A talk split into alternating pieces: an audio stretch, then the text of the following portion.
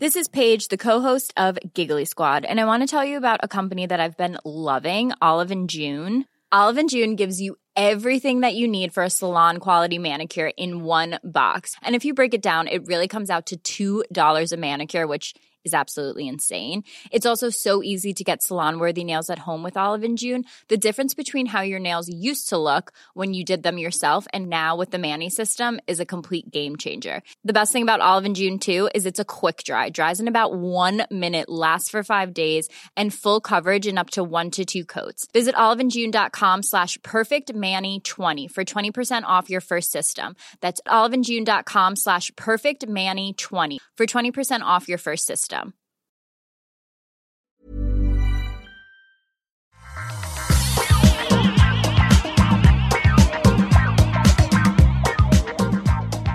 Bonjour à tous et bienvenue dans le Rendez-vous Tech, l'émission où on vous résume toute l'actu tech, internet et gadgets. Toutes les semaines, on vous fait un petit condensé, expliqué, analysé de ce qui se passe dans cette industrie merveilleuse et très importante pour comprendre le monde. Je dis ça, mais en fait, je vous mens, puisque euh, aujourd'hui, on va pas du tout parler d'actu. C'est un épisode spécial. On en fait de temps en temps et on se focalise sur un sujet. Et c'est le cas aujourd'hui. On va vous parler de véhicules électriques, de voitures peut-être électriques, et peut-être un petit peu de, voitures autonomes, même si euh, je crois que c'est pas tellement d'actualité en fait. La réalité des véhicules autonomes est peut-être un petit peu plus lointaine que ce qu'on pense. Mais on va étudier tout ça. Je suis Patrick Béja, c'est l'épisode numéro 451.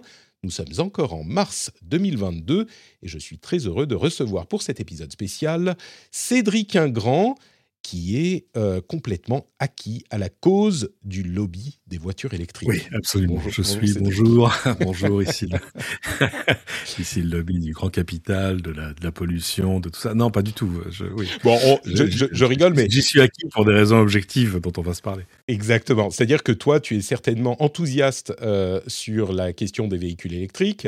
Euh, oui, je, plaisante. Hein. Tu n'es pas rémunéré par euh, Tesla et les véhicules si électriques. Malheureusement. Si seulement, si seulement j'avais pu attraper quelques, quelques, quelques actions Tesla au fur et à mesure de, de la retape que je leur ai fait au, au travers de toutes au ces cours, années. Au cours des années, oui. Maintenant, maintenant que tu m'en parles, je m'en aperçois. ah, ça, bon, si, on, si, on, si j'avais su, c'est un petit peu un truc qu'on peut dire à, oui. à, propos de beaucoup de choses. Mais du Mhm. mm -hmm. coup, alors Cédric, euh, véhicule électrique, c'est un sujet vaste. Et il y a oui. plein d'éléments euh, à aborder. Euh, je le mentionne, je suis sûr que les auditeurs le savent, mais Les Doigts dans la Prise, le podcast, le, le premium, le premier podcast about electrical vehicles en France. Oui, on, le sous-titre, c'est le, le, seul podcast automobile qui met pas de, de super dans ses cornflakes euh, le matin. Et euh, parce qu'en fait, il y a plein de podcasts automobiles. Moi, je suis pas un fou de bagnole à l'origine. Mmh. J'aime bien les voitures, mais tu vois, tu, j'ai jamais acheté de trucs très, particuliers comme bagnole. C'était souvent des choses un peu utilitaires. Et, euh, et là, quand même, euh, tout à coup, quand, quand l'automobile se raccroche à une vraie révolution, à la fois technologique, sur, euh, enfin tout, c'est-à-dire qu'en fait tout change. C'est euh, c'est du passé, faisons table rase. C'est pas juste la même voiture qui devient électrique, même si c'est possible, mais mais c'est tout le reste qui change. C'est toute la vie qui va autour, c'est toute la conception qu'on a même de ces déplacements. Bref, c'était intéressant à plusieurs titres. Moi, ça m'intéressait à titre vraiment personnel. Et puis, on va se le dire, une fois que tu as fait un tour dans une Tesla, c'est bon, t'es condamné. Enfin, après, tu, tu sais, c'est comme quand t'es un môme et que tu comptes tout ton argent en carambar en disant, alors ça fait 72 carambars. Euh, bah là, c'est, voilà, tu comptes tes économies en disant, alors, j'ai un tiers de Tesla, là, dans la banque, là, peut-être qu'il faut, enfin, bref. Ouais. Euh, donc, euh, et, et du coup, j'en ai fait pas, j'en ai, je suis comme toi, quand je fais un, un truc qui m'intéresse, bah, j'en fais un podcast. c'est un, un, petit peu la, la vie des, des true podcasters. Euh, mais le truc que tu évoques, c'est intéressant parce que effectivement, c'est pas juste une voiture dont le moteur est électrique au lieu d'être thermique. Euh, quand on passe généralement à la voiture électrique et en particulier quand on, on a une approche euh, dès le départ de véhicules électriques plutôt que de quand on est un constructeur de convertir l'existant en électrique. Il y a toute une partie qui est hyper importante, qui est la partie logicielle, dont on parle souvent avec Tesla, et j'imagine que c'est en partie au moins le cas euh, chez les autres constructeurs. C'est pas juste que c'est la même avec un moteur électrique, comme tu le disais, c'est que euh, tout est conçu autour du logiciel et donc c'est presque une philosophie de conception qui est différente et qui permet d'autres choses. Avant de parler des détails du chargement, de l'autonomie, des batteries, des problèmes écologiques, etc., est-ce que tu peux nous mettre un peu l'eau à la bouche en nous disant euh, en quoi un véhicule électrique conçu de manière euh, innovante est différent d'un véhicule euh, classique? C'est terriblement compliqué parce qu'on est sur quelque chose qui est encore en train de se, définir. Mais euh, il y a des choses fondamentales. Euh, qu'on subodore avant d'avoir une voiture électrique et qu'on comprend une fois qu'on l'a, euh, il y a beaucoup de simplicité. Alors, c'est bête à dire, mais il y a beaucoup de complexité euh, en termes de logiciels, etc., etc. Il se passe plein de choses, mais que, un peu comme un système d'exploitation bien fait, euh, la machine arrive à te cacher. En termes d'expérience de conduite, il y a toutes les choses qu'on sait, c'est-à-dire c'est silencieux, c'est agréable, c'est extrêmement réactif, parce qu'un moteur électrique, il sait te sortir son couple dès la, dès la première picoseconde, il n'y a pas de tu vois ce que je veux dire, comme ce que tu as sur un sur un moteur thermique. Non, tu appuies et c'est parti. Et euh, et puis donc tu veux dire euh, même, le confort de conduite, ça j'imagine que les fans, enfin les, ah, amateurs de voitures le savent peut-être parce que c'est quand même euh, une, technologie qui est là depuis un moment et dont on entend parler chez les spécialistes, mais mais pour les gens qui ne connaîtraient pas, le confort de conduite en lui-même déjà par la technologie est complètement différent. Ah, bien sûr. C'est-à-dire que tu, y a pas de, je rentre dans ma voiture, je démarre, j'attends 10 secondes que lui il monte, non, voilà. Non, tu appuies et c'est parti. Tu vois, c'est comme un, smartphone qui serait en veille. Et, euh, et surtout. Mais c'est vraiment, c'est-à-dire euh, que, à partir du moment où euh, tu rentres dans la voiture, elle est, enfin, elle est, elle sort de veille, c'est ça la bonne comparaison? Hmm. Oui, oh, c'est exactement ça. Euh, alors, celle que je connais la mieux, c'est la Tesla Model 3, parce que c'est la voiture que j'ai depuis maintenant 9-10 mois. Euh, mais j'en ai conduit moultes autres. Euh, celle-là a quelques particularités. D'abord, c'est ton téléphone qui fait office de clé. On, te livre des petites cartes RFID, tu vois, pour ouvrir la, voiture la première fois, etc. Mais elles te servent surtout de backup. Et puis, en gros, la première fois, tu présentes ton téléphone à la voiture. Et à partir de ce moment-là, c'est ta proximité par le Bluetooth qui va, qui va déverrouiller la voiture. Mais quand tu la déverrouilles, bah, elle se réveille, tu t'assieds, tu passes sur euh, drive, parce qu'évidemment, il n'y a plus de boîte manuelle sur une voiture électrique. Et, ça y est, t'es parti. Euh, mais euh, sur la, sur la durée, ce qui change de manière absolument radicale, c'est l'entretien. C'est-à-dire que, ou l'absence, enfin en l'occurrence d'entretien. là, j'ai fait, je sais pas, 22, 23 000 kilomètres en 9 ou 10 mois. la, la, somme totale de mon entretien, c'est remettre du liquide lave-glace, quoi. Et euh, il n'y a pas de vidange, il n'y a pas de courroie de distribution, il n'y a pas de. Alors il y a des pneus, bon, les pneus aussi euh, se changent au bout d'un moment. C'est ce... d'ordinaire les voitures électriques du fait de la batterie sont des voitures un peu plus lourdes que la, que la moyenne, donc les, les pneus ont peut-être tendance à durer un petit peu moins longtemps, mais c'est discutable. Moi j'ai discuté avec un, un, mécanicien Tesla cette semaine, euh, justement pour les pneus, en disant mais quand est-ce qu'il faut que je les change? Et qui m'a dit bon, je pense que vous êtes serein jusqu'à jusqu'à 50 000 km, ce qui est pas mal pour une, un, pour un train de pneus. Euh, même les plaquettes de frein, euh, tu les changes beaucoup moins souvent que la moyenne parce que les, voitures électriques jouent beaucoup sur la décélération, euh, tu vois, pour essayer de, se recharger un peu. du coup, c'est la voiture qui décélère plus que les, plaquettes qui freinent. Enfin bref, non, c'est c'est en fait il y a, y a un effet de cliquet. C'est-à-dire que une fois que tu as essayé, tu peux plus revenir en arrière. Moi, c'est un truc qui me frappait à chaque fois que j'allais essayer, en l'occurrence euh, des Tesla, euh, chez Tesla, euh, parce que voilà, nous avons construit notre relation dans le temps. Et Non, parce que c'est une expérience non seulement de conduite, mais aussi de voyages différentes. Bref, donc il y en a que j'ai essayé pour une journée, puis il y en a que j'ai essayé pour un long week-end, etc.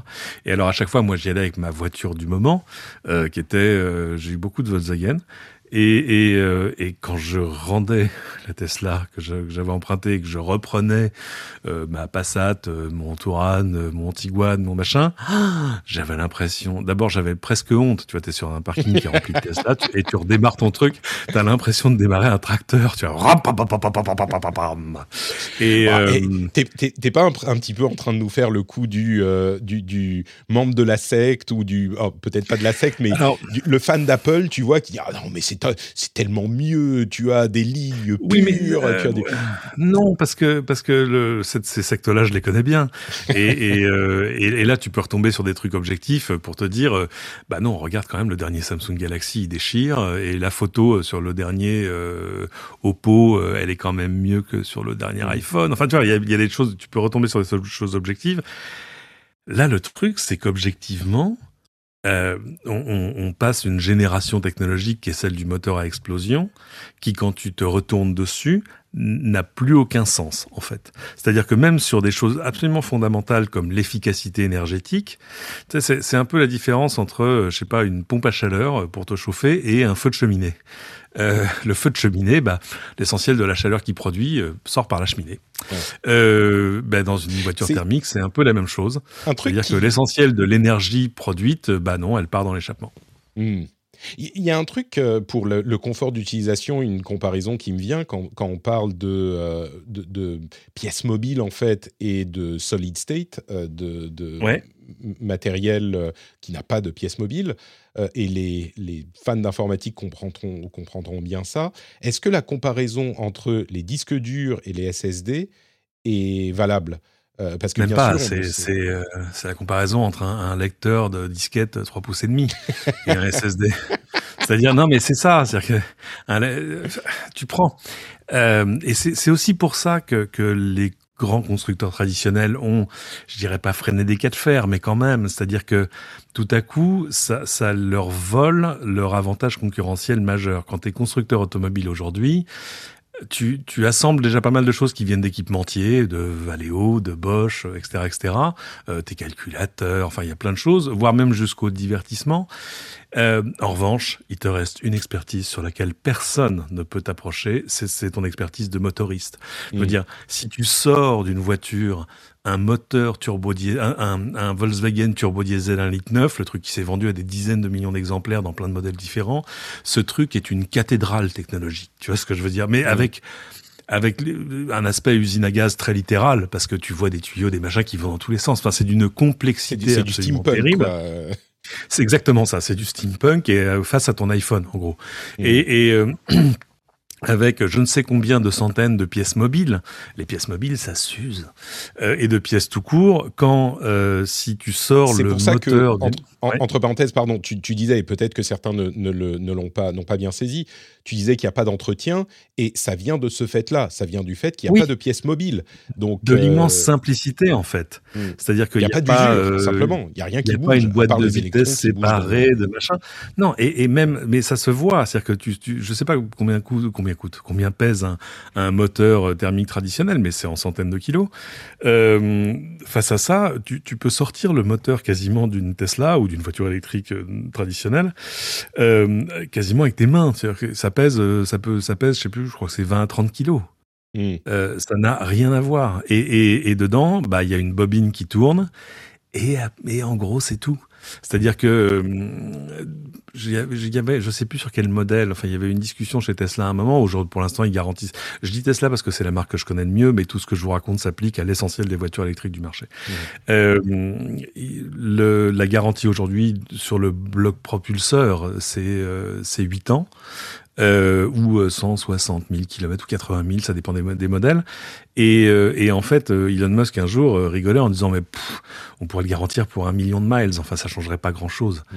Euh, mais sinon, personne ne va jusqu'à un million, un million. T'imagines un million six cent mille kilomètres sur ta voiture, ça, tu, tu vas loin.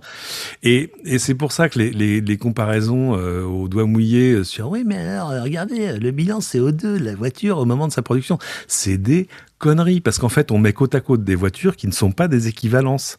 C'est-à-dire que euh, une voiture électrique potentiellement, vu le peu d'entretien, etc., va faire beaucoup plus de kilomètres durant sa vie utile euh, qu'une voiture thermique.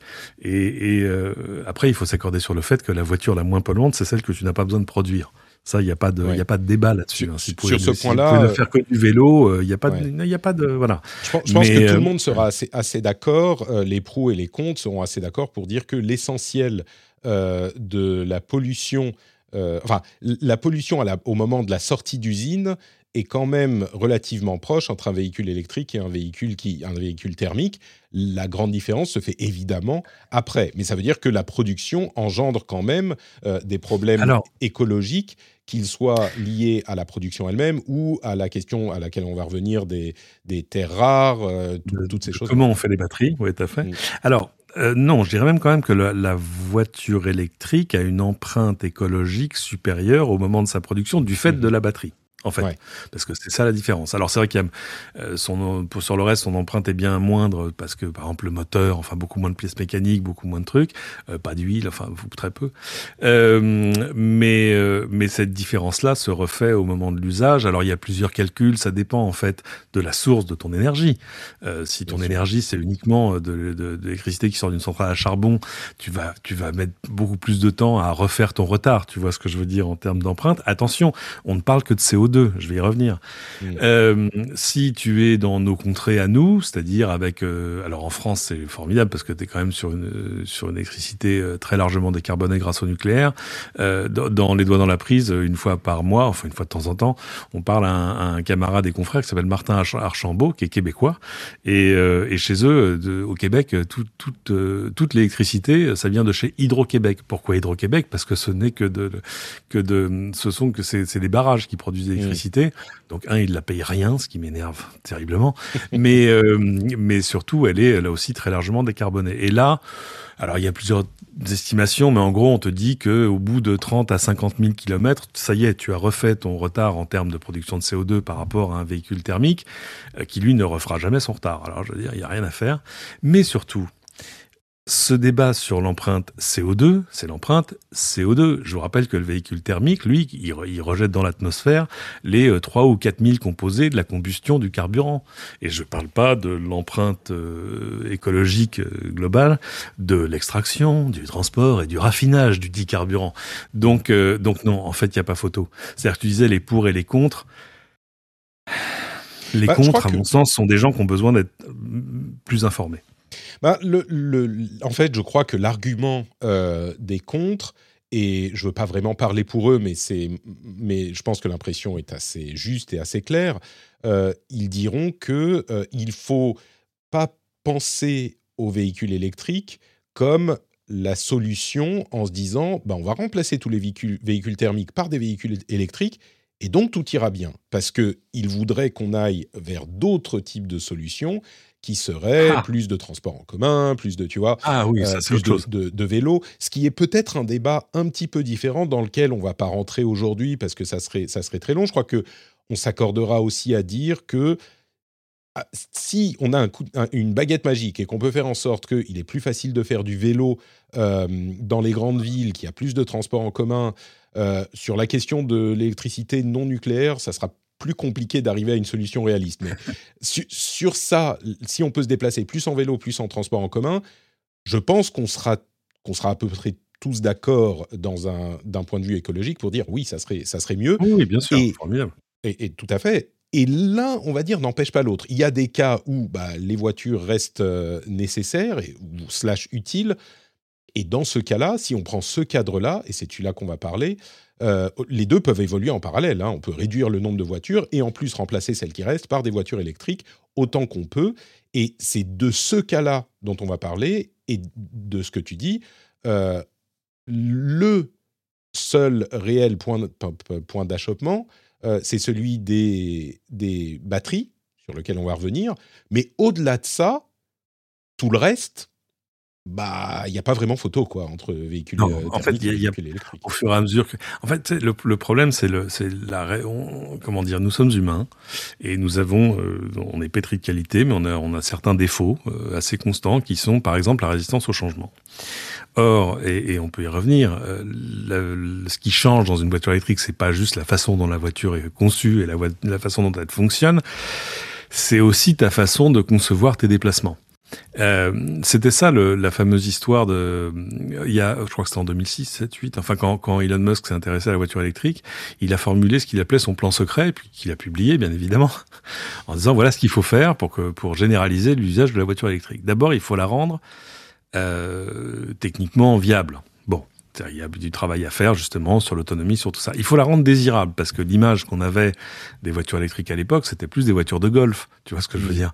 euh, Moi, je me souviens euh, à l'époque à, TF1, on avait, il y a longtemps, il y a plus de dix ans, on avait un tout petit parc de voitures électriques euh, pour les collaborateurs de TF1. Tu vois, par exemple, si tu avais un rendez-vous en ville pendant la journée ou une course à faire, un truc, bref, tu pouvais aller prendre une voiture électrique dans le, dans, dans le parking et puis sortir avec, voilà, et puis tu la rebranchais pour la recharger en revenant, c'était gratuit.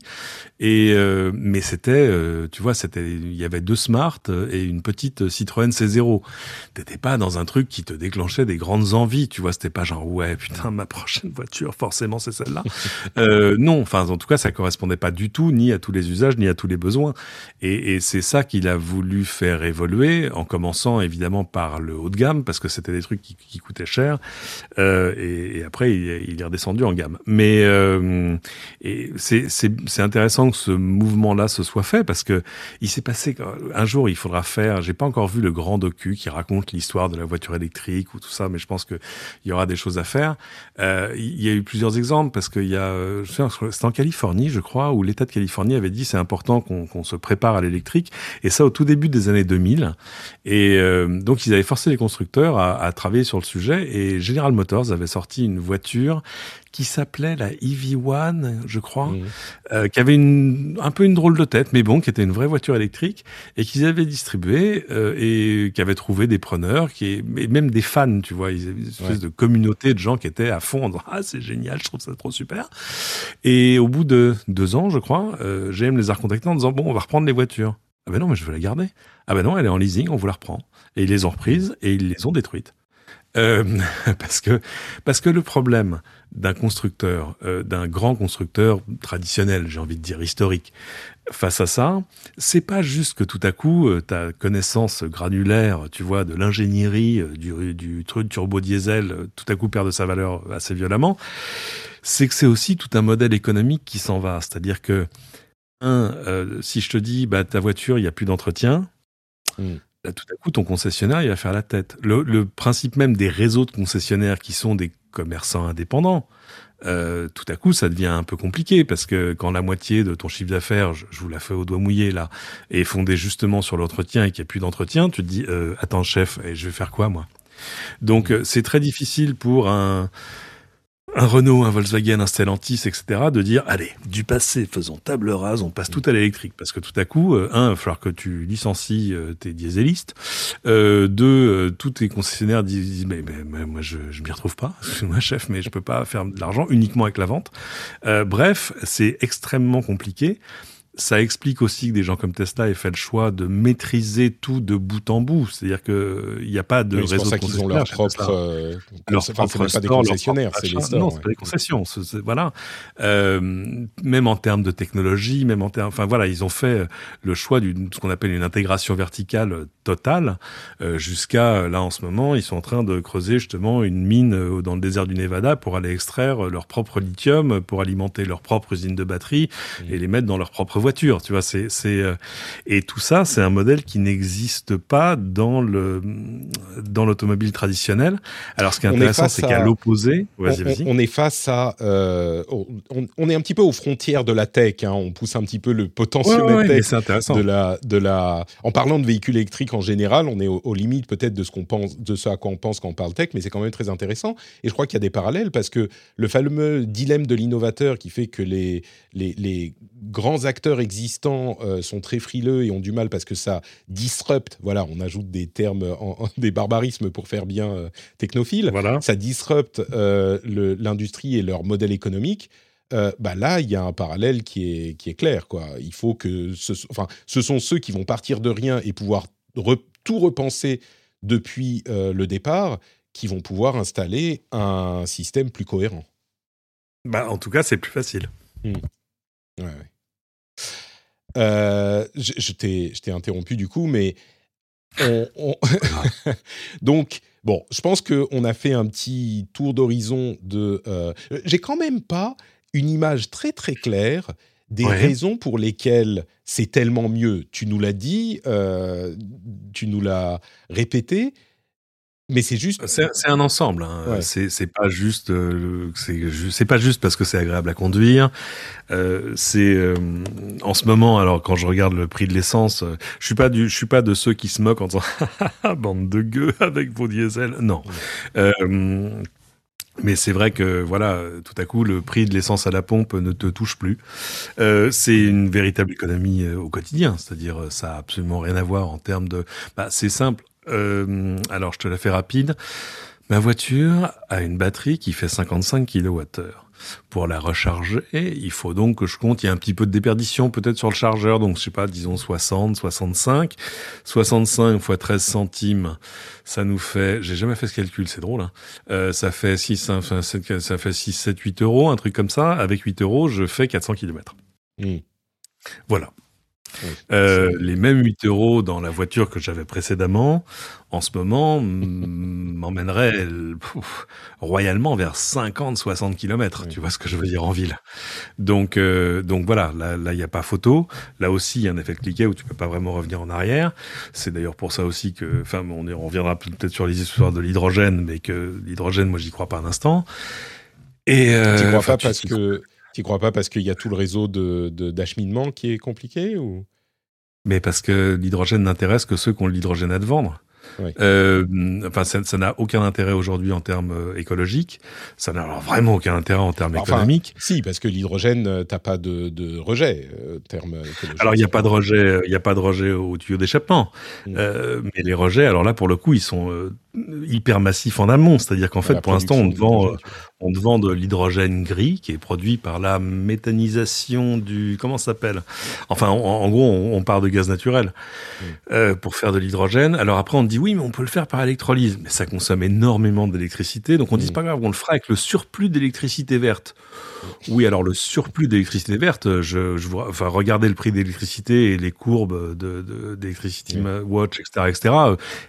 Tout ça n'existe pas aujourd'hui. Ah, que le, le, gros problème, euh, clairement, de l'électricité verte, euh, au-delà du fait que la seule solution réaliste, euh, ça soit le nucléaire à ce stade, euh, pour une, une quantité d'électricité. Non, ça, ça, peut être du solaire ou, du, ou de l'éolien, mais, mais imaginez que tout à coup, tu vas avoir un surplus tel de, consommation, de, de production d'éolien. Oui, non, mais c'est ça. Va, euh, ce, que, ce, que, je veux dire, c'est que non, ça n'a pas de la, sens. La solution réaliste pour euh, arriver à euh, combattre le changement climatique dans les 50 prochaines années, c'est alors je suis sûr qu'il y a des gens des, des partis euh, écologistes qui vont nous dire si si si on peut y arriver si on engage telle et telle réforme peut-être mais je sais pas. Enfin bon, bref, on va pas partir sur ces. Moi, j'ai l'impression que le, nucléaire est un peu inévitable si on veut le faire vite et bien. Et, et oui, le nucléaire pose d'autres problèmes, mais qui sont pas du tout aussi urgents que. Oui, oui, tout à fait. et, et, donc, pour finir, pour finir sur l'hydrogène, même si on était dans des conditions idéales de machin de ça, c'est un truc dont l'efficacité énergétique est, pas terrible parce qu'en fait l'hydrogène est une espèce d'énergie de stockage, euh, mais qu'il faut acheminer. Enfin bon, c'est c'est compliqué. C'est c'est l'un des bah, c'est l'un des gaz qu'on trouve qu'on trouve le, enfin dans l'atmosphère, mais qu'on peut qu'on peut pas extraire. Et au final, ton prix à la pompe serait supérieur à celui euh, du super samplon même aujourd'hui. Donc euh, donc ça n'a pas d'intérêt, sachant que euh, au moins sur l'électrique, des points pour alimenter ta batterie, bah il y en a partout. N'importe quelle prise électrique peut faire l'affaire. Bah, justement, on va parler du, chargement, mais euh, peut-être j'ai envie de parler de batterie et des problèmes que posent les batteries aussi. Euh, peut-être qu'on va se laisser un, petit moment sans controverse. Euh, ah. avant de revenir à la question des batteries, on ah. parle de chargement. Comment ça se passe? Oui, pardon, de recharge. Comment ça se passe? Tu, achètes ta, bagnole, que tu sois, enfin, si tu es dans un immeuble, c'est une chose, si tu es dans une maison individuelle, c'est une autre. Est-ce que tu peux simplement brancher ta prise sur du 200, enfin brancher ton truc sur du 220 Enfin, je sais que c'est possible, mais ça met très longtemps à se recharger, je crois. De, quel euh, type de chargement ça dépend. Voilà. Euh, c'est là, il y a, plus que des, situations particulières. C'est-à-dire, mmh. si tu habites une maison individuelle et que tu peux garer ta voiture dans un garage ou euh, directement à côté de ta maison, etc., on va juger que tu n'auras jamais vraiment de problème de recharge. Après, ça dépend de ton besoin réel. Si, je sais pas, si tu es taxi ou VTC et que par essence tu fais 300 à 400 bornes par jour, alors clairement il te faut une borne de recharge rapide ça va te coûter entre 700 et 1500 euros pause comprise. Euh, mais là, tu sais que la nuit pendant que tu dors, euh, tu, tu, peux repartir de zéro et ta batterie sera entièrement rechargée. Et tu paieras pas ton, électricité plus cher. D'ailleurs, plutôt moins cher parce que tu auras des heures creuses, etc. C'est-à-dire que tu, tu, as, sur ton installation électrique, à priori, si elle est relativement moderne, tu n'as pas besoin de faire de modification de ton installation électrique. Si. Si, quand même. Ah non, non, pas. Non, non, non. Il faut, faut juste regarder quelle est le, quelle est la puissance de ton installation. Mais ça, euh, tu peux le changer euh, par un coup de fil à Enedis. Tu vois ce que je veux non, dire parce que tu dis voilà, c'est finalement il me faut 9 kW plutôt que 6 ou 12 plutôt que 8 ou je sais pas, etc. Ça va pas changer grand chose, juste un peu ton, ton abonnement. Maintenant, moi, je suis dans une très vieille maison individuelle dans ma campagne finlandaise et le système mhm. électrique a 50 ans, tu vois. Donc, pour moi, je crois que ça serait un petit peu différent. Je sais pas, peut-être qu'il est temps de faire quelque chose. C'est ça, exactement. Je dis 50 ans, je suis généreux, hein, c'est peut-être un petit peu. Ne serait-ce que pour des aspects de, de sécurité, de sécurité électrique. Exactement. Voilà. Euh, mais, mais du coup, euh, ça, le chargement électrique, tu dis la nuit, t'es bon, mais c'est quoi? C'est deux heures? C'est cinq heures? C'est ça, ça, dépend parce que tu as des bornes de différentes puissances euh, et c'est là aussi que les choses deviennent intéressantes parce que, euh, tu vois, par exemple, on dit, mais vous vous rendez compte? Si tout le monde rentre chez soi et tout le monde branche son... Mais non, mais d'abord, c'est pas comme ça que la vie fonctionne. C'est-à-dire que tu n'as pas besoin de recharger ta voiture tous les jours, sauf si justement tu fais un nombre de bornes incroyable. Et du coup, non, tout le monde va pas forcément se brancher en même temps et en plus tu vas te brancher, essayer de profiter de tarifs nocturnes à un moment où on n'a pas de problème de pic de consommation. Donc en fait, il y a une étude, je l'ai pas sous les yeux, euh, de d'EDF ou d'Enedis, c'est un peu la même chose, euh, qui dit non, je vous rassure, enfin ça, veut dire une surconsommation par rapport à l'existant euh, qui se calcule ces quelques pourcents et et en gros le réseau peut parfaitement l'encaisser. Mais surtout, alors là c'est ce qui va se passer après, c'est ce que permet par exemple le déploiement de tous les compteurs Linky, euh, c'est qu'on va arriver à une situation où, imaginons, tu branches ta voiture, elle se recharge doucement, et là, tout à coup, il y, a, des pics de consommation parce que c'est l'hiver, parce que tout le monde chauffe, parce que tout ça. Eh bien, il y a un moment où, ta voiture pourrait rendre de l'énergie au réseau. Euh, en disant bon c'est pas grave, tu vois, je vais rendre quelques kilowatts et euh, ce qui va permettre d'éviter euh, de, des coupures d'électricité, enfin des problèmes de conso, etc., etc. Quand, quand tu as des pics de conso, ton opérateur électrique te rachète tes kilowatts normalement à un prix un peu supérieur auquel il te les a, il te les a fait payer et, et tout le monde est content. Ça, on n'en est pas encore là, mais mais l'essentiel de l'infrastructure est en place pour que ça, ça fonctionne. Il y a, y a plus quand même bon, ça, ça va venir en tout cas, c'est dans, dans, les, dans les tuyaux. Euh, tout comme, euh, en, gros, ça, quand tu dis ça, ça mhm. veut dire que tu te retrouves à 6 heures du mat quand tu pars euh, de ta maison et pour aller bosser parce que tu te lèves J'ai pas dit que ça allait vider ta batterie. J'ai dit d'abord que. Ouais, mais donc tu te retrouves avec une batterie à moitié vide parce que tu as eu besoin de rendre de l'électricité au réseau. Là, tu, tu réfléchis à des, à des, à des modèles extrêmes. Mais c'est C'est-à-dire qu'elle se vide à 1 heure du mat et puis ensuite de 4 à 6, elle se recharge pour compenser. Exactement. D'accord. Voilà, parce que ça, tout ça fonctionnerait pas juste pas avec un truc branché sur ta prise électrique habituelle, mm. mais avec des boîtiers de recharge intelligents qui justement euh, géraient les choses de manière intelligente et euh, quitte à recharger plus vite après. Donc dans l'essentiel des modèles d'usage, tu, tu tu verrais pas la différence entre le levant le matin, tu vois ce que je veux dire. Ou au pire, ce serait genre tiens, euh, tiens, bah, tiens, je, Là, je suis à 80%, elle est qu'à 80. Voilà, la belle affaire. Euh, mais du coup, tu n'as pas répondu à la question. En combien de temps ça se recharge si on a un équipement spécialisé avec borne de recharge rapide, machin Ça prend combien de temps? Parce qu'entre 20 minutes et 5 heures, il y a une différence. Euh, alors, euh, ça dépend. bah, ça dépend de la, de la capacité de ta batterie et, et de la puissance de ton chargeur. C'est pas compliqué. Disons que tu as des gros besoins pour la bagnole et tu te dis, moi, je veux que ça charge vite. Quel est le, le, maximum possible à la maison? C'est ça ma question, en fait. tu peux avoir du 11 ou du 22 kWh euh, de puissance de recharge, sachant que l'essentiel des batteries font entre 40 et 80, quelques-unes font 100. Voilà, tu peux faire ta règle de 3. Euh, et te dire que tu peux, euh, si tu as une batterie pas très grosse, euh, la recharger entièrement en, en 2 à 3 heures jusqu'à 6 à 7 heures. Et, là encore, c'est à confronter à ton usage de la voiture, tu vois. faut bien que tu dormes la nuit quand même dans l'ensemble. Alors, sauf si. A priori, si tu as, si as vidé 20% de la batterie, tu rentres chez toi, tu la recharges, tu recharges les 20%. Euh, pendant la nuit. Tu vas pas recharger Exactement. à 100. euh. Ou d'ailleurs, tu, tu recharges pas parce que tu sais combien de kilomètres tu fais dans la. Tu vois, les, les Mm. gens ont quand même des vies qui sont assez réglées dans l'ensemble. Mm. Et moi, je sais, c'est un truc. Je me souviens quand on a fait le premier épisode des Dans la prise, l'un des trucs qui nous a fait beaucoup rire, c'est c'est c'est tous les gens qui disent non mais attends, mais mais non, mais attends, mais si demain matin je me lève et j'ai envie d'aller manger une gaufre à Bruxelles, je fais comment? euh, C'est-à-dire que les gens comparent euh, leurs besoins, enfin estiment leurs besoins de l'automobile à, à son usage le plus extrême. Mm. En disant mais attends, mais si je veux partir à Nice, c'est pas m'arrêter en route. Euh, bah, tu fais ça combien de fois dans le combien de temps, combien de fois dans l'année? Enfin, je veux dire, c'est quoi? Et, et si vraiment à un moment tu as un besoin, tu dis non, mais faut absolument que je fasse 2000 kilomètres sans m'arrêter quasiment. euh, et bah, tu loues une voiture, je sais pas. Enfin, et alors justement, euh, après il y a la question de la recharge sur la route, c'est-à-dire sur des grands trajets. Et euh, c'est Oui, intéressant parce que de les voir aussi- superchargeurs, ils chargent en 20 minutes, on est d'accord. Les trucs euh, sur ah oui, l'autoroute, ça, ça, charge ça va à une vitesse. Ça, ça, en fait, je vais, je vais le dire, ça va presque trop vite en fait maintenant. C'est-à-dire que c'est un vrai problème. Euh, pas le temps de exemple, prendre ton café et d'aller aux toilettes, quoi. euh, t'as as le temps, mais pas beaucoup plus. C'est-à-dire que euh, moi, le grand trajet que je connais le mieux, c'est de partir de, de l'ouest de Paris pour aller en- jusqu'en Bretagne. Donc ça fait euh, ça fait 500 bons kilomètres et euh, et je l'ai encore fait récemment avec euh, avec les enfants.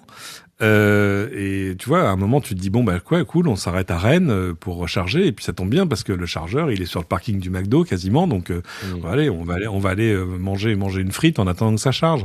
Et euh, tu vois, tu fais la queue, tu machin, tu prends le truc, les Happy Meal, le machin. Enfin, je te raconte ça quand tu auras trois, trois, trois enfants toi aussi. Et euh, Jamais.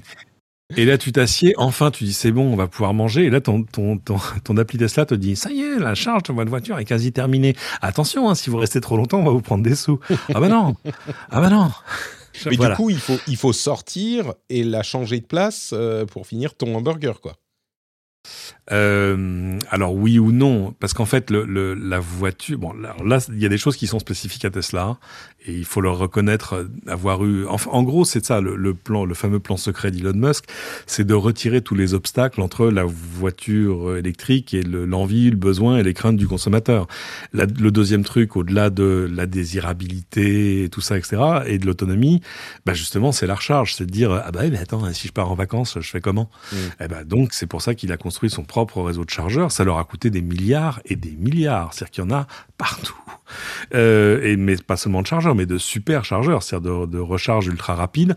Là encore, par exemple, si j'utilise la prise électrique, euh, on n'est pas allé jusqu'au bout du, du raisonnement Ouais. tout à l'heure, mais euh, moi je, je vis un petit peu loin de mon bureau. Euh, mon bureau est à 30 km de chez moi, donc je fais 30 km dans chaque sens, 60 bornes par jour. Euh, et pourtant, j'ai même pas eu besoin vraiment de me faire installer une borne de recharge. D'abord parce qu'il m'arrive souvent de recharger au bureau, parce que j'ai le bonheur d'avoir des bornes accessibles, donc ça Mm. c'est chouette. Et, et secondo, parce que si j'ai besoin de, de charger chez moi, bah, j'ouvre le coffre et puis je prends le chargeur qui est dedans, qui se branche sur une prise électrique. Euh, faut juste faire attention parce qu'évidemment, euh, toutes les prises électriques chez vous sont pas faites pour supporter 2 à 3 kilowatts en continu. Euh, donc euh, tu baisses un peu sur l'appli la puissance que tu veux et puis ça recharge pendant la nuit.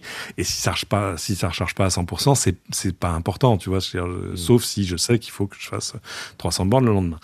Euh, Et mais donc, tu, tu le charges et ça, sur, une, sur une prise normale, euh, de, Tout à c'est fait. pas une prise de four, euh, tu, tu mets combien de temps à, à recharger euh, bah, c'est simple. Je, En je 10 le mets heures, tu vas deux- recharger combien? Je vais recharger une 20-25 kilowatts, donc quasiment la moitié de la capacité de la batterie. D'accord. Ok. Et on rappelle, l'autonomie de ton véhicule à toi spécifiquement, c'est euh, 400 km. C'est à peu Alors, près attention. ton- Oui. Ça dépend comment on calcule. Ah. C'est-à-dire que, euh, et là aussi, c'est un truc qui va à l'inverse du thermique. euh, L'autonomie d'une voiture électrique, euh, elle est meilleure en ville.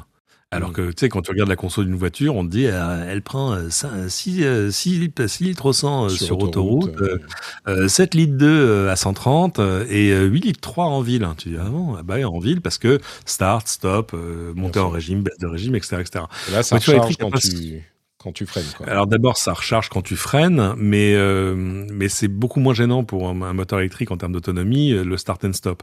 Mm. Alors qu'alors à l'inverse, parce que justement, tu as des séquences de décélération. Alors qu'évidemment, si tu es sur l'autoroute à 130, il n'y a pas de séquence de décélération. Mm. Et, euh, et du coup, ça consomme beaucoup plus. que- Plus tu vas vite, plus ça consomme. Et j'ai fait l'expérience. Euh, le, le, génie de Tesla, euh, outre d'avoir mis en place ce réseau de superchargeurs, c'est d'avoir l'avoir intégré évidemment dans le logiciel de navigation sur le grand écran central. C'est-à-dire que tu dis tiens, je veux aller à Brest, et là il te dit d'abord il regarde évidemment la circulation machin, enfin ça c'est Google Maps derrière, mais surtout il te dit bah alors donc voilà tu as X de batterie, tu veux aller là, donc très bien tu vas y aller, mais tu vas passer par tel chargeur et tel chargeur et tel chargeur. Euh, ou un ou deux, etc., etc. Voire même parfois, il peut te dire alors tu vas passer là, mais hmm, si tu roulais à 110 au lieu de 130, tu pourrais t'éviter un arrêt. Hmm. Euh, donc euh, à la fin, tu pourrais gagner du temps. Et alors du coup, j'ai fait l'expérience plusieurs fois en revenant justement sur l'autoroute de l'Ouest et et en me disant tiens, je vais pas rouler à 130 mais à 120. Et ça fait une vraie différence de conso. Alors 110, je vous raconte pas, bon, pas en dessous parce que t'as pas envie de faire du 80 sur l'autoroute, mais euh, sauf si vraiment t'es forcé. Euh, mais euh, donc tout à coup, tu t'apprends à maîtriser un peu ta consommation. Euh, j'ai par exemple fait l'expérience, bah, justement en revenant de ma Bretagne, où le truc me disait tiens, tu vas t'arrêter à Saint-Brieuc, puis à Rennes, puis à machin. ouais, je sais pas. Donc j'ai passé Saint-Brieuc en disant hop, oups, j'ai oublié. Et là, le truc m'a dit Oh bah c'est pas grave, tu peux pousser jusqu'au Mans. Donc j'ai fait 360 km sur autoroute sans m'arrêter. Hmm. Avec ce que je rappelle est la petite Tesla avec la petite batterie. Je te fais des air quotes que tu ne vois pas, mais mais euh, donc en gros, l'autonomie est un, est un truc qui, qui, se maîtrise et qui s'apprend. Et euh, là où les gens, par exemple, regardent de manière religieuse le nombre de kilomètres restants d'autonomie, ce qui est difficile parce que c'est une estimation à un, instant T au doigt mouillé qui va dépendre des conditions de la route. Est-ce que ça monte? Est-ce que ça descend? Est-ce qu'il fait chaud? Est-ce qu'il fait froid? Comment tu conduis? Au bout d'un moment, tu changes le, le display pour qu'il t'affiche juste le pourcentage de batterie restant parce qu'en fait, les kilomètres, tu sais que ça veut, ça veut pas dire mmh. On parle de chargeurs et de superchargeurs. Euh, tu dis qu'il y en a partout. Euh, d'une part, les chargeurs, ça charge pas en 20 minutes. Euh, ta, batterie, c'est les superchargeurs qui font ça. J'imagine ah qu'il y a des. À vrai dire, j'imagine, mais je me trompe peut-être. Est-ce qu'il y a des systèmes équivalents chez tous les constructeurs ou c'est vraiment Tesla, c'est chez Tesla et basta?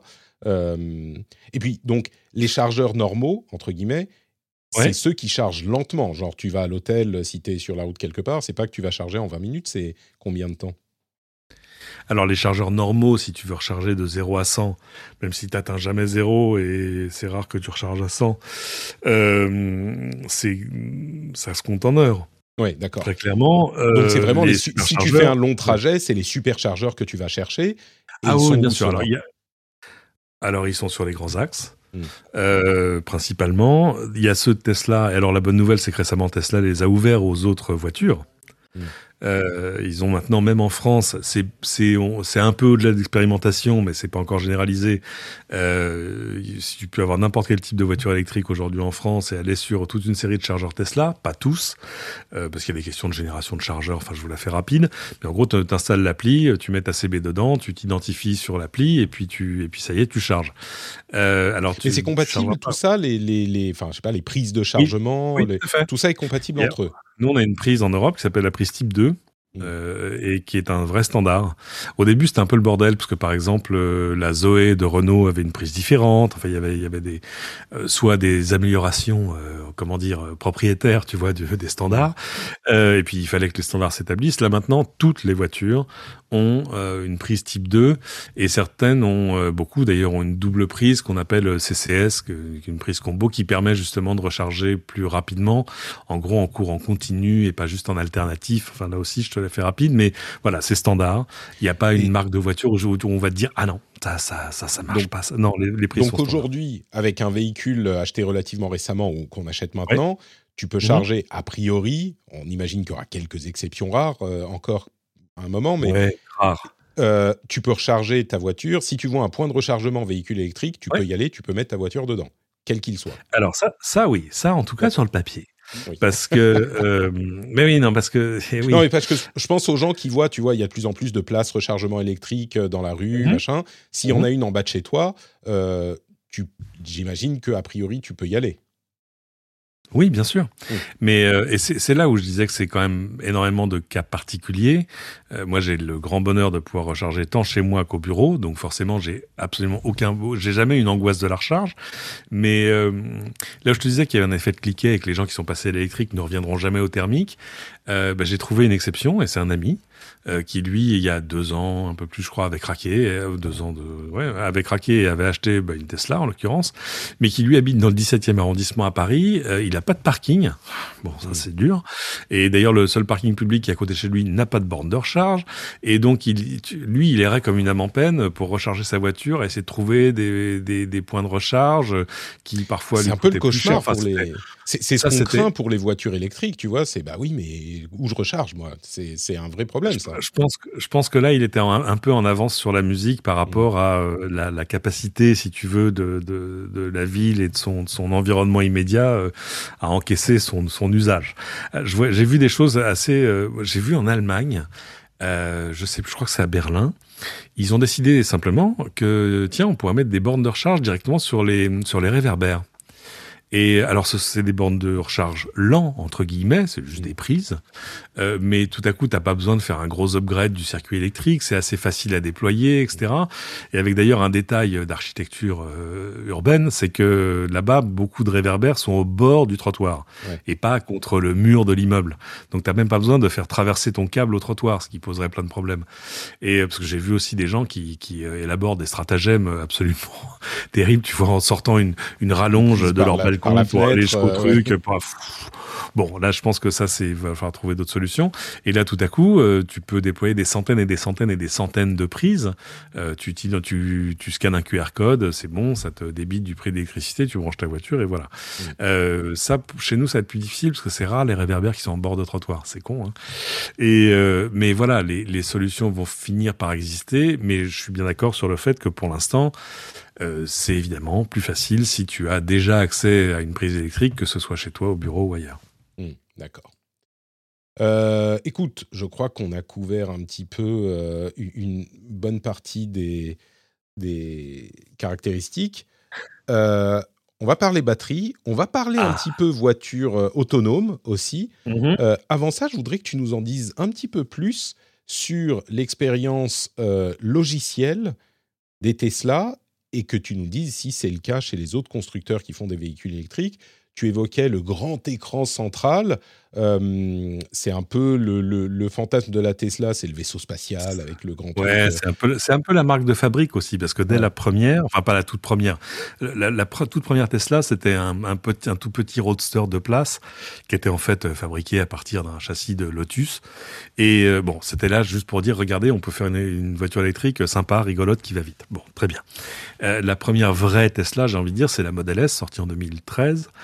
Euh, grande berline sportive, très cher, c'était plus de 100 000 euros, euh, et avec justement ce grand écran central à l'époque vertical euh, au milieu de la, de la, tu vois, de la console de bord euh, et avec du coup des fonctions multimédia que tu n'avais jamais vu sur une voiture ailleurs. C'est un grand écran tactile réactif avec euh, le GPS, l'essentiel des fonctions de la voiture, mais il y avait encore des cadrans, des boutons, etc. Et puis tu avais aussi un afficheur devant le devant le conducteur. Le gros changement, ça a été avec l'arrivée de la Model 3, donc la Tesla pas cher, entre grosses guillemets. On reviendra sur, sur le prix parce que c'est facile de dire pas cher. Mais euh, bon. Et, c'est combien euh, une Model 3 Alors, de base, la, la, moins chère. Alors moi j'ai une, chance immense. Il y a un peu plus d'un an, début janvier 2001, euh, la Model 3 valait de base 49 990 euros. Bon, une fortune. Ça fait beaucoup d'argent. Euh, et puis, euh, probablement pour booster les ventes, ils ont fait baisser massivement le prix jusqu'à le faire descendre à 43 800 euros, si mes souvenirs sont bons. Euh, ce qui veut dire que tu passais sous la barre des 45 000 et que tout à coup, tu accrochais le, le bonus écologique de 6 000 euros. Donc ça veut dire qu'elle ne te coûtait plus que 37 000 euros. Et donc forcément, là, ça a, été le, ça a été le grand bond en avant, c'est-à-dire que les livraisons ont explosé, c'est devenu, euh, je crois, la voiture la plus vendue en Europe, enfin, etc. Toute motorisation confondue. Et euh, donc ça, c'est le, le prix auquel j'ai payé la mienne, mais on est bien d'accord sur le fait qu'il manque encore. Alors il y, a des, il y a des voitures moins chères. Dacia a fait la Dacia Spring, qui est une chouette petite euh, petite, on va dire petite familiale, euh, avec une batterie pas très grosse, mais qui est une bonne voiture pour le, pour le quotidien. Euh, il manque encore, euh, j'ai envie de dire, ça manque encore de voitures à, à 20 000 euros et en dessous. Mm. Mais, euh, mais ça, ces courbes-là, elles vont se croiser parce qu'en fait, euh, le, le fait, le, la baisse du prix des batteries et, du reste des technologies et la simplicité de ces voitures fait que on va là je sais pas, dans un an, dans deux ans peut-être. Euh, et on, on, commence à le voir déjà sur certains modèles. On voit des, des, voitures dont le modèle thermique coûte le même prix que le modèle électrique ou presque. Enfin, et je parle pas du coût d'utilisation et du coût lissé sur deux ans, trois ans, quatre ans. Voilà, le prix d'achat, prime comprise. Après, ce qu'on attend, c'est de voir justement que les, les courbes se croisent sans même, sans même la prime. Hmm. Ok, donc tu euh, disais modèle 3, grand écran central. Mhm. Là, c'est le. Oui, la, la, vraie révolution, c'est quand ils ont dévoilé la modèle 3, donc en 2017 un 31 mars, je m'en souviens, euh, parce que moi j'étais allé la commander la veille du jour où ils l'ont dévoilé. Moi je l'avais pas vu, mais je suis allé filer, euh, je sais plus si c'était 100 euros ou 1000 euros euh, chez Tesla en disant je la veux. Ils m'ont dit mais vous l'avez pas vu, c'est pas grave, je vous fais confiance. Et euh, bon, mais et après, je parlais de secte tout à l'heure, euh, non c'était pas d'accord. Non non mais je, je savais que c'était ça que je voulais parce que j'avais essayé toutes les autres et évidemment les mmh. autres elles valaient entre 90 et 130 000 euros, ouais. donc c'était inenvisageable. mais là voilà, je savais, je, on savait pas encore, mais on disait euh, elle, vaut, elle, elle sera à 35 000 à 35 000 dollars. Bon, entre temps, ça a un peu augmenté tout ça. Non, mais il y a eu de l'inflation entre l'annonce et la sortie, évidemment. Et euh, quand on quand elle a été dévoilée, le grand choc, euh, c'était quand même de regarder une voiture. Il n'y avait plus de cadran il n'y avait plus que cet écran central. Au début, on se disait non, mais ça c'est parce que c'est le proto, c'est normal. Attends, à un moment, il va quand même mettre des. Eh ben non, pas du tout. Non, mais il va bien mettre, je sais pas, un, un affichage tête haute projeté. Non, pas du tout. Euh, rien. Voilà, juste l'écran central sur lequel se trouvent toutes les informations. Alors évidemment, ça a un impact sur le coût de fabrication de la voiture, parce que tu n'as plus les cadrans, les machins, le truc, mmh. euh, la vitesse. Dis, quand tu dis l'écran central, c'est un truc au milieu de entre la place euh, la, la, ouais. la, place du mort et la place euh, bah, du conducteur à droite de ton volant à droite voilà. de ton volant et, mais t'as rien là où t'as le euh, il y a, y, a, y a quoi? Il y a pas de il y a juste ton il y a une planche de bord et une, et une longue lame machin qui, qui recèle l'aération. Voilà, c'est tout. D'accord. Okay. Euh, pour alors, regarder, début... pour voir à quelle vitesse tu vas, il faut que tu regardes sur le, euh, au centre de ta, de te, ta voiture. Quoi. La, planche, la planche de bord. Comme une Mini Cooper des années 60 où le cadran était totalement au milieu. Euh, bah oui, là tu jettes un coup d'œil sur la droite, mais en fait, tu aperçois que tu jettes de moins en moins de coups d'œil au bout d'un moment. Au début, c'est un peu. Bah, je comprends. Je, bon, très bien. Quoi. On, on s'adapte, hein, c'est pas. Voilà. Mais euh, un, il y avait une, une vraie euh, volonté de simplification sur la fabrication, sur tout le reste. Et puis deux, une projection dans un avenir où tout à coup, ce qui se passe sur les cadrans serait pas très intéressant parce que de toute façon, si la voiture se conduit tout seul, qu'est-ce que a à foutre de savoir, tu vois, c'est la pression d'huile. Voilà.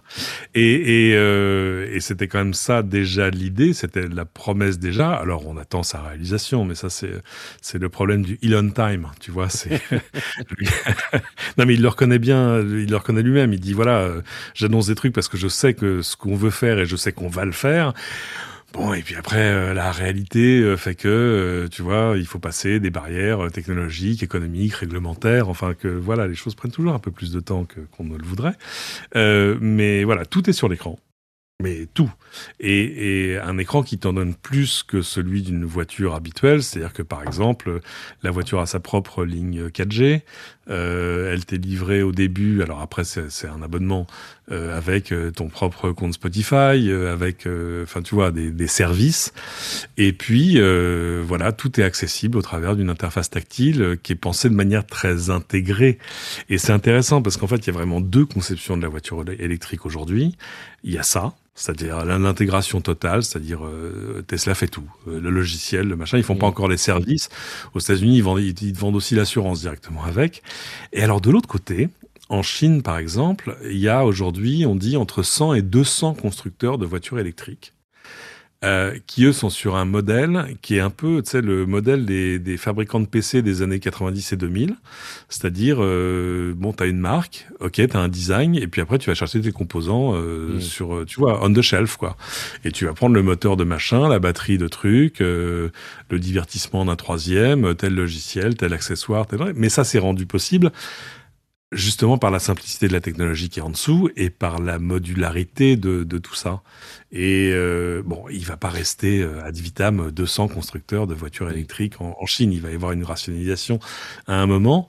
Et, et ça, ça me rappelle quand on lit l'histoire de l'automobile, euh, au tout, à la toute fin du 19e, début du 20e siècle, en France, il y avait une centaine de constructeurs de voitures. Ouais.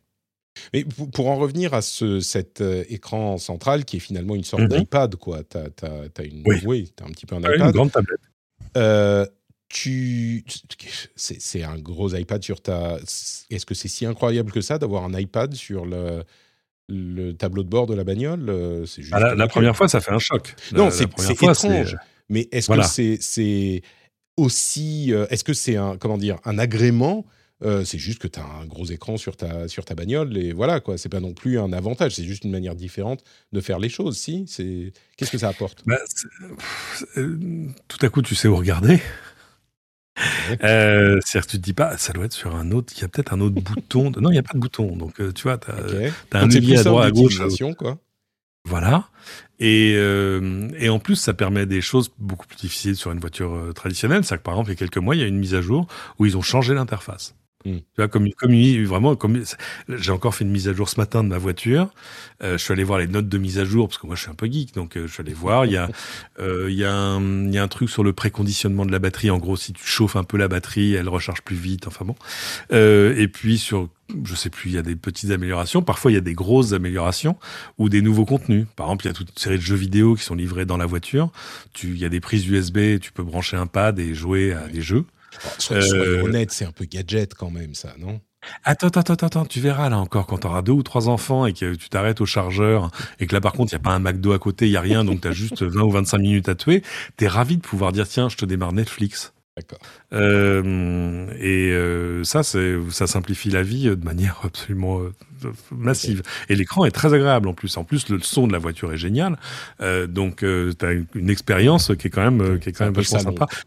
C'est connecté comment à, Internet? Tu as une connexion 4G, que tu payes en parallèle Alors, il y a, y, y a, un package que tu payes sur ce modèle-là une dizaine d'euros par mois pour la connexion 4G, l'accès aux données d'infotrafic, euh, Spotify euh, et que sais-je encore. Donc tu as un abonnement euh, qui est... Qui est ouais, D'accord. on parlait d'autonomie. Avant, avant de conclure avec les questions de batterie, on parlait d'autonomie et de voitures autonomes. Euh, le, teasing que tu fais sur les questions de batterie est presque idée, oui. Hein, non, mais parce que je veux y arriver, je veux pas qu'on l'oublie. on, on, est quand même euh, on nous en parle depuis quoi Facilement 5 ans en nous disant ouais, ça y est, dans 2 ans, c'est réglé. On uh-huh. en est où aujourd'hui? Et encore une fois, on parle euh, de Tesla peut-être spécifiquement, mais c'est un petit peu le, modèle pour euh, le reste ah, de l'industrie. C'est un peu oui. on en est où? Ça, Enfin, clairement, c'est pas des voitures juste autonomes, c'est pas le salon roulant, quoi. Ah non, sauf bah, moi je. Alors, alors, euh, en standard, tu as un système de, on va dire, d'aide à la conduite euh, avancé euh, qui te permet, tu vois, de garder ta vitesse, mais surtout de manière adaptative par rapport aux, véhicules qui sont devant toi. Donc ça freine quand ça freine, ça redémarre quand ça redémarre, etc. mais aussi avec un assistance au maintien de fil, comme on dit, qui te garde dans ta voie. Ça c'est en standard sur toutes les, toutes les Tesla en l'occurrence. Je l'ai déjà vu en standard sur des voitures thermiques aussi. Hein, c'est pas voilà. Mm. Euh, mais euh, moi qui fais tous les jours 10 km d'autoroute de, de, Normandie et 10 km de périphérique, je peux te dire que ça me change la vie. C'est-à-dire qu'une fois que je suis passé de l'un à l'autre, le petit levier qui est à droite, je fais tic tic, ça fait tung tung et ça y est, je ne touche plus à rien ni au pédale, ni au volant, ni à rien. Et euh, après, il y a des systèmes plus avancés que tu peux débloquer contre paiement, mais qui sont pas encore euh, très efficaces chez nous. En tout cas, pas, pas autant qu'aux États-Unis. Allez voir euh, Full Self Driving sur sur YouTube et vous verrez des gens qui sont en plein centre de San Francisco, qui dans le truc de navigation mettent aéroport et la voiture y va. Hmm. C'est tout. Tu ne touches à rien, même en ville, ça gère les feux rouges, les stops, les machins, etc. Il y a un truc sur l'écran qui est très impressionnant, qui marche sur toutes les versions, qui est une, représentation en 3D de ce que la voiture voit, en gros, de ce qu'elle comprend de son environnement. C'est-à-dire qu'à coup, elle comprend au travers des caméras qu'elle a tout autour, ça c'est une voiture, ça c'est un camion, ça c'est une moto, ça c'est un vélo, ça c'est un panneau de limitation de vitesse, ça c'est un feu rouge, ça c'est des cônes oranges sur le côté de la route, etc. etc. Et, euh, et c'est grâce à ça que tu peux faire de, du, du, de, la, conduite vraiment autonome.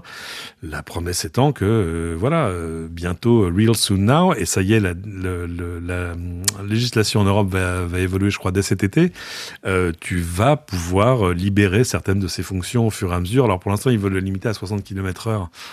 ce qui est un peu frustrant, mais on va pas faire du 60 sur l'autoroute. Ce qui est dommage, parce que l'autoroute est quand même le meilleur endroit, si tu veux, pour, pour faire ce genre de choses. Le moins, le moins risqué, là où le logiciel ah va le plus facilement comprendre ce qui se passe ah autour de la voiture. Les voitures vont dans le même sens, il y a un terre-plein central, enfin voilà, il y a pas, il y a peu de surprises. Et euh, c'est d'ailleurs pour ça que c'est l'endroit le moins accidentogène. Et euh, bon, mais tout ça va se débloquer euh, assez rapidement.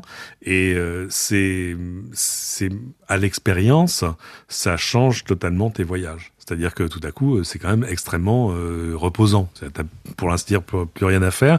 Il y a une option qui marche chez nous qui est payante, je sais plus combien elle coûte, je crois, enfin qui, qui embarque plein d'options d'autonomie pour se garer tout seul, pour tout ça, etc. Mais par exemple pour dire tiens, je suis à, je sais pas, à 100, je suis derrière une voiture qui elle est à 70, et eh ben je vais pouvoir déboîter, accélérer et me remettre dans ma file, toute seule. Hmm. Euh, ça, je l'ai pas débloqué parce que ça me paraît un peu cher pour ce que c'est. J'en, j'en suis pas. C'est combien par là, mais... Euh, bah, le problème, c'est que le, full self-driving n'arrête pas d'augmenter, en tout cas aux États-Unis, et un peu chez nous aussi. Je crois que le, package complet maintenant, c'est 10 000 euros. Mais avec la promesse ah ultime qui est de dire, mais, mais, mais attends, la promesse qu'il y a derrière, c'est pas juste de dire, bon, c'est chouette, ça, ça va se conduire tout seul. C'est, euh, la voiture bah, devient une salle d'attente où tu peux faire ce que tu veux, quoi. Euh, même pas, c'est-à-dire que imaginons que tu arrives à ta destination, ton bureau le matin, euh, d'un coup, un, ta voiture va pouvoir aller se garer toute seule, chercher une place de stationnement toute seule. Euh, ou alors, tu vas faire ding ding sur l'écran et elle va devenir un VTC autonome. Ouais, ça me paraît un petit peu bon. Je sais pas. Bah, ça, me paraît un petit peu. Bah, c'est possible, oui, mais euh, tu vas pas vouloir filer ta bagnole. Euh, si tu as, as, payé une Tesla. Ah bah, si, tout à coup, si tout à coup l'argent que ça te rapporte fait que ta voiture te coûte rien, voire te rapporte de l'argent, hmm. Il y a une équation. C'est pour ça d'ailleurs qu'il y a maintenant une petite caméra à l'intérieur du véhicule pour garder un œil sur ses occupants. Mm. Alors pour l'instant, ça fait juste de la détection de, tu vois, ça surveille le, le comportement du, du, du chauffeur euh, pour vérifier que tu t'endors pas, que ton attention est bien sur la route, tout ça, parce que dans, dans la vue de la full autonomie, pour l'instant, ils, ils, notent ta qualité de conduite. D'ailleurs, quand mm. ils ont lancé la bêta aux États-Unis, euh, tu pouvais débloquer un truc pour justement que la voiture t'attribue une note, ce qui est assez frappant quand même, et te disent ah, ouais, désolé, t'es à 92 là, t'es pas à 100, hein, vraiment, voilà. Et, et au début il ne débloquait la bêta qu'aux gens qui arrivaient à rester à 100 pendant deux semaines. Donc il y avait des histoires merveilleuses de type qui disaient euh, j'ai jamais été aussi attentif sur la route de ma vie et euh, j'ai prêté la voiture à ma femme pour qu'elle aille faire des courses avec ses copines et moi ma, note a baissé. euh, bon bref. D'accord. Mais bon donc la conclusion c'est que on n'y est peut-être pas complètement, mais on commence à, arriver à suffisamment ah, de situations où ça fonctionne vraiment pour que ça soit un plus dans la conduite, quoi. C'est tout à fait. et, c'est ce, dont on, a l'impression, ce, ce, dont on a l'impression là, c'est que c'est un truc qu'on nous promet depuis des années et qu'en fait ça arrive pas. Ce que tu nous dis, c'est que bah si, c'est en train d'arriver et ça évolue un ah petit peu tous les jours, quoi. Oui, absolument. Et, euh, là aussi, il y a, y a, euh, en fait, l'histoire, c'est que quand tu conduis, euh, en l'occurrence une Tesla, la, la, voiture arrête pas de renvoyer des, des datas, si tu veux, à la maison mère. En gros, sur, sur justement ta, ton comportement de conduite. C'est pas pour noter ton comportement de conduite, c'est parce qu'en fait, l'autopilote, il tourne tout le temps non, mais il tourne tout le temps, même quand il n'est pas déclenché. C'est-à-dire que, euh, en gros, il compare ce que lui aurait tendance à faire, en disant tiens, dans cette situation-là, moi, je ferais ça, et il regarde ce que tu fais toi. Et s'il y a une différence notable entre ce que tu fais toi et ce qu'il ferait lui, et si en plus à cet endroit-là de la route, par exemple, cette différence-là se vérifie sur des dizaines et des centaines de Tesla qui passent au même endroit, bah là, ils font, et là, les données sont renvoyées pour dire euh, bon, peut-être que finalement c'est la machine qui a tort. Mmh. Peut-être que là, ah tiens, là, en fait, oui, ça c'est une glissière, ça c'est un machin, ça c'est une sorte d'autoroute qui est mal signalée au sol, etc. Et du coup, tu vois, bon, mille situations possibles, et ça permet d'affiner euh, à, la fois l'expérience, le logiciel, etc. Donc il y a, y a une, enfin, tout ça s'appuie sur des milliards et des milliards et des milliards de kilomètres parcourus, quoi. D'accord. Bon, euh, je crois que le moment est arrivé. Les batteries. c'est quand même un. Je suis désolé, mais je, je, vais t'attrister, mais c'est un, c'est un nothing burger, hein, les batteries. Ouais, bah c'est, c'est un peu euh, ce que je. Enfin, bon, c'est en tout cas un, sujet qui, euh, est, qui est sujet à controverse.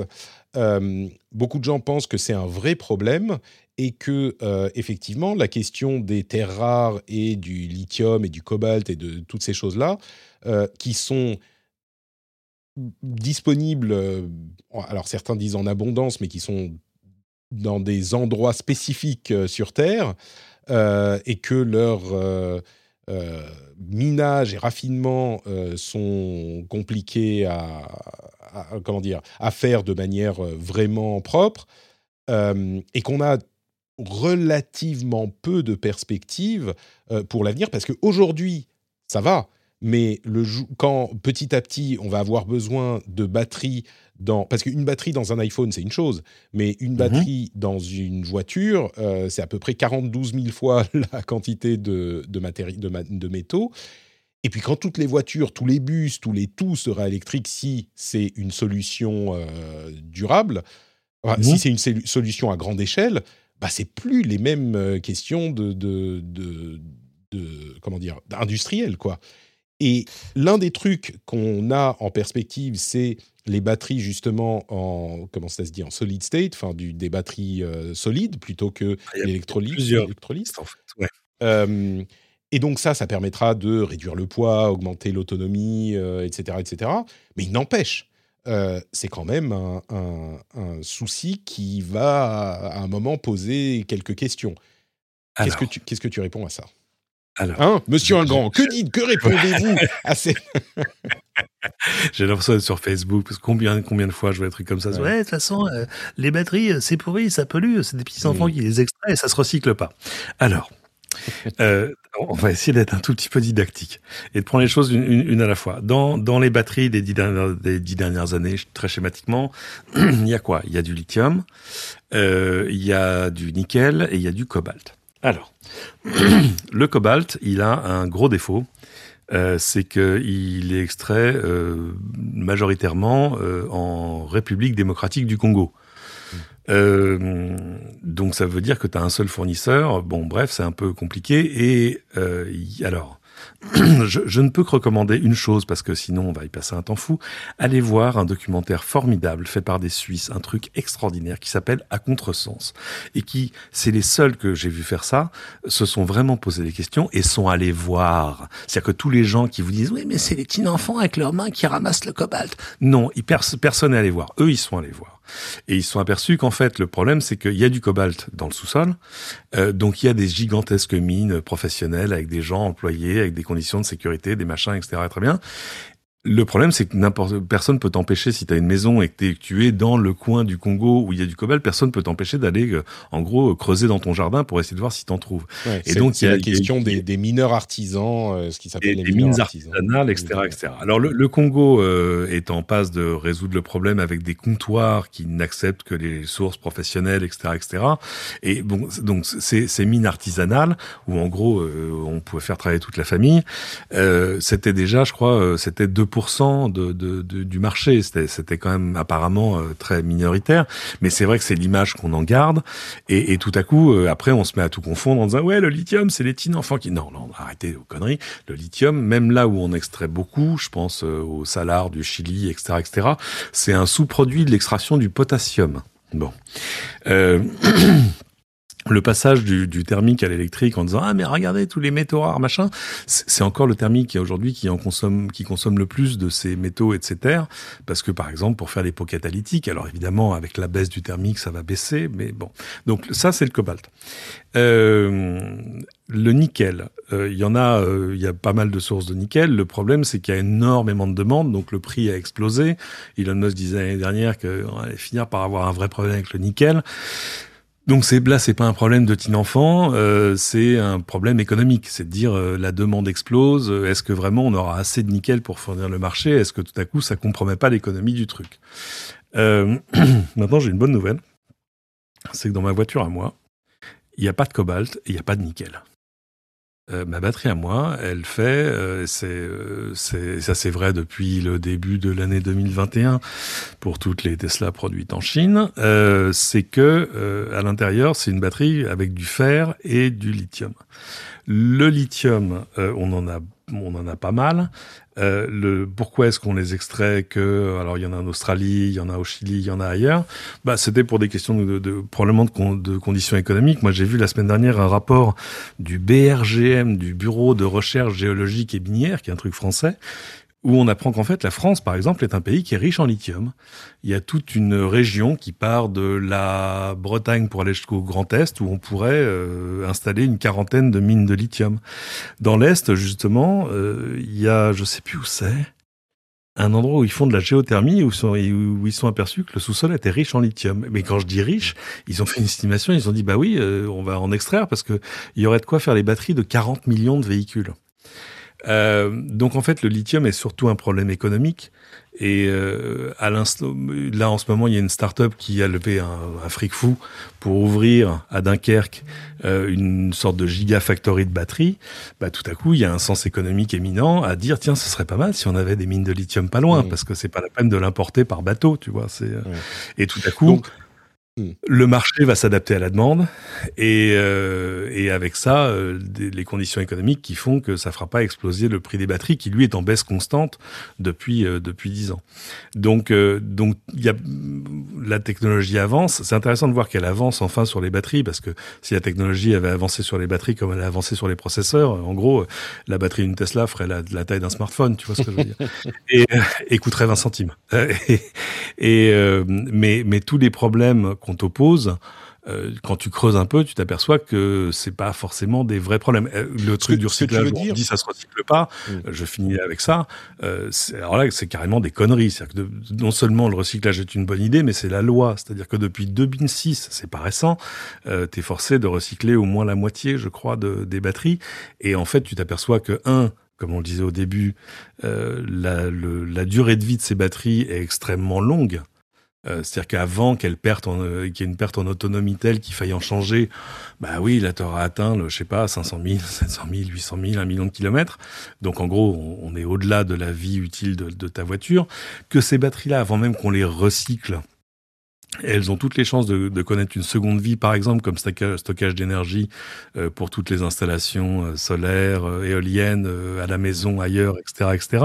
C'est-à-dire que, que quand elles ont perdu un peu de, de, de capacité euh, oui. suffisamment pour qu'il faille les changer dans la voiture, on peut encore les oui, utiliser. Et puis de, et puis de capacité, en fait, à, à, délivrer la puissance dont a besoin une automobile, une automobile de manière instantanée. Tu vois ce que mmh. je veux dire? Euh, là, tu peux les, tu peux en faire du stockage résidentiel euh, ou pour les entreprises ou pour machin ou tu vois comme des énormes UPS euh, pour éviter les baisses de tension. Enfin bref. Et même une fois que ça s'est fait, bah tu peux les recycler. Et euh, je voyais un recycleur euh, récemment qui dit, mais vous savez, le, le, les meilleures batteries, c'est celles qui sont faites à partir de matériaux recyclés. C'est-à-dire qu'il n'y a pas de sur, sur le papier, il n'y a pas de perte. Tu perds pas 50% de voilà, ou oui. tu produis pas des batteries de moindre qualité quand tu les fais à partir de matériaux recyclés. Au contraire. Donc tout ça, c'est des filières à mettre en place. Pourquoi il n'y a pas beaucoup de recyclage aujourd'hui? Bah Parce qu'il n'y a, a, pas beaucoup de batteries en fin de vie. C'est aussi simple que ça. Mmh. Donc pour toi, est-ce que tu es en train de nous dire euh, c'est juste pas un problème? Ou c'est des choses qui se... Enfin, c'est quand même un sujet. Je comprends, tu dis, ah, j'ai l'impression de voir Facebook, machin. Euh, c'est et, et j'ai du mal à savoir. Je te fais confiance, je te connais oui, longtemps. Tu, tu n'as pas d'autre choix. Je connais, voilà, je, mais je connais ta rigueur journalistique quand même. Je sais que tu es pas, euh, comme on disait, tu es pas vendu à l'industrie, peut-être un peu enthousiaste. Hein, on l'a compris. Je suis enthousiaste, mais, mais, mais, euh, mais j'ai creusé un peu le sujet quand même. C'est ça.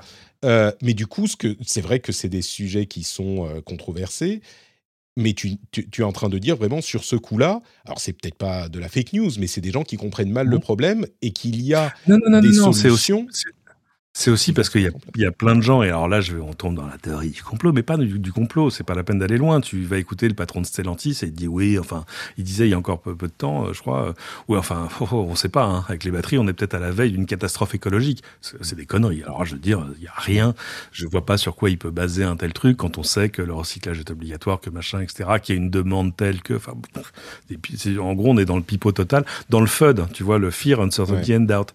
Et, et euh, donc, il y a, y a quand même parce que imagine ce que c'est la vie d'un pétrolier aujourd'hui. Mmh. Euh, bon, bah ça va être euh, chef, chef. Euh, tu sais, c'est comme la pub Lidl. Chef, chef, on est mal, chef. Euh, oui, dans, dans 5, 10 à 20 ans, on est mal parce qu'en plus, on voit que le mouvement s'accélère et qu'il y a des effets de cliquet et que les gens reviennent pas en arrière. Euh, et que, enfin voilà, et que c'est ce que je disais au début le moteur à explosion aujourd'hui, c'est presque une curiosité. C'est-à-dire, tu dis, mais pourquoi ce truc qui pue, dont l'efficacité énergétique est pourrie, qui est en plus très cher, qui fait du bruit, qui demande une maintenance d'enfer. Il y a des gens qui sont amusés sur les réseaux sociaux à imaginer le truc inverse, tu vois, à se mettre dans les, dans imaginons qu'en fait on soit en train de passer d'électrique euh, au, thermique. Et, et qui et faire, tu vois, le, monsieur tout le monde qui se poserait les mêmes questions et qui dit, mais attendez, vous voulez dire qu'en fait quand je rentre chez moi, je peux pas alimenter en carburant ma voiture? Mais il faut que j'aille dans un, endroit où ils ont amené de l'essence du Moyen-Orient et qu'ils l'ont raffiné. on me dit que ça, fait sortir de la fumée qui sent pas bon. Je je comprends pas. Est-ce que quelqu'un peut, me, le confirmer Bref. C'est une manière euh, intéressante de, voir la chose, effectivement. Comparé dans le sens inverse, euh, ça, ça tout à coup éclaire l'utilisation d'un véhicule thermique d'une lumière qui est quand même euh, étrangeante, on va Exactement. Mais il faut avoir de l'empathie pour les gens qui se posent ces questions et qui se disent non mais attends, euh, est-ce que vraiment je vais arriver à est-ce que vraiment ça, va ça va cadrer avec ma vie quoi? Tu vois Est-ce que est-ce que je vais arriver à recharger? Est-ce que je vais pas me retrouver? Non, bien sûr. Euh, mais, mais là, je, crois que je suis, marié à une femme formidable, mais qui même sur une voiture à essence, dès que tu es à 50% de réservoir, te dit va faire le plein. Ah non mais ça c'est moi. Ça, c'est moi. Je suis euh, complètement. Attends, non, mais on ne sait jamais. En plus, on est dans un endroit où, euh, tu vois, le plus ah, long trajet qu'on fait, c'est 100 km. Tu vois, euh. Toi, tu es au milieu des loups, tu vois. Donc, forcément, je comprends. tu es dans la steppe au milieu des loups. Donc, je comprends que tu pas envie de te retrouver Je peux te dire que dans le contexte actuel, on essaye d'avoir le plein quand même régulièrement. Hein. On ne sait jamais. Mais, oui, ça, c'est un autre problème. on parle de risque géopolitique ou tout à coup. Et je pense que, alors là, ce qui est en train de se passer en ce moment va encore mettre un coup de fouet à l'électrique terrible, mais terrible. Parce que tu vois, là, quand tu passes à, sur les portes de Paris et que tu vois les pompes à essence, tout est à plus de 2 euros le litre. Ah bah ici on est à 250, hein, donc. Euh, ah non, mais Mais, mais tu vois, l'autre l'autre question qu'on se pose, c'est que au moins quand tu euh, tu dis s'il y a une coupure d'électricité, bah ta voiture elle tourne toujours euh, quand tu es en thermique. Quand, quand tu es en électrique, bon, après, tu as des cas extrêmes dans tous les sens. S'il n'y a plus d'essence, il n'y a plus d'essence, c'est un peu le même problème. Mais, mais, euh, mais oui, l'électricité, du coup, si on se met à tout baser sur l'électricité, on a un point de faille qui est généralisé. C'est peut-être euh, un argument. Ouais, alors sinon, euh, enfin, c'est moi, je, je, me faisais la réflexion euh, pendant les fêtes où j'étais à la Réunion et je, d'ailleurs, je peux, je peux pas faire office de tourisme, mais aller à la Réunion, c'est extraordinaire. ouais, vraiment, c'est, c'est formidable. Et en fait, je me faisais la réflexion. La Réunion, c'est une île au large de Madagascar. moi, j'en ai littéralement fait le tour. Je crois que le tour de la Réunion tout compris, doit faire 140 kilomètres, la circonférence de l'île. Et, et, euh, et, là, là-bas, j'ai vu beaucoup de gens qui étaient assez amoureux de leur bagnole dans l'ensemble. Et je me disais, mais ça n'a aucun sens. C'est-à-dire que je me suis renseigné, j'en ai parlé dans le podcast, et les gens qui, il y a des réunionnais qui m'ont donné des renseignements. Alors, ils ont le bonheur d'avoir un, un prix du litre régulé, c'était 1,60 pour tout le monde, et euh, ou un, je sais plus, je crois que c'est 1,60. Et euh, mais surtout, je disais, mais ça n'a aucun sens. leur essence, elle arrive par bateau de Singapour. Hmm. T'imagines déjà l'empreinte écologique du truc, quoi. Hmm. Et, et, euh, et, là, l'argument de dire, ah non, mais moi, je veux pouvoir aller à Monaco demain matin. Non, t'es sur une île, mec. Donc, tu, voilà, tu, vois, ton, ton, ton autonomie utile euh, sera jamais plus de, je sais pas, 200 km par jour. Enfin, jamais tu vas, tu vas taper la limite. Et euh, donc, je pense que ça fait partie des endroits où euh, il serait loisible d'accélérer le mouvement, quoi. Bon, alors le problème, c'est que toute leur, eux, ils ont pas de nucléaire, tout ça, donc ça pose pas de soucis. Mais voilà. Ouais. Écoute, je crois que, bah, évidemment, on va pas tout, on pourra pas parler d'absolument tout, euh, mais je crois ah, qu'on a, fait un bon tour d'horizon. Voilà. et je te remercie de nous avoir euh, fait profiter de ton enthousiasme et euh, d'avoir éclairé. immense plaisir. Revenez quand vous voulez. et, alors, surtout, si vous n'avez jamais fait un tour en voiture électrique, je vais vous donner mon portable. Non, je plaisante. mais trouvez un voisin, un cousin, un frère, un collègue mm. qui en a une, allez faire un tour avec. C'est vraiment une autre. c'est un peu la bouteille à langue de dire c'est une autre façon de concevoir. Non, c'est vraiment différent. Euh, et, euh, voilà, faut juste surmonter un petit peu vos peurs du début en disant oui, non, mais toutes les questions que vous vous posez, toutes les questions que vous vous posez dans l'ensemble, elles ont une réponse et, surtout elles ont acquis une réponse au travers des dix dernières années. Euh, donc, euh, j'ai envie de dire, il reste pour ainsi dire plus de, il y a encore des choses qui sont hors de portée de l'électrique. Tu vois, c'est par exemple euh, le transport routier. Là, oui, de fait, où tu as besoin de faire l'île Vintimille en une seule traite.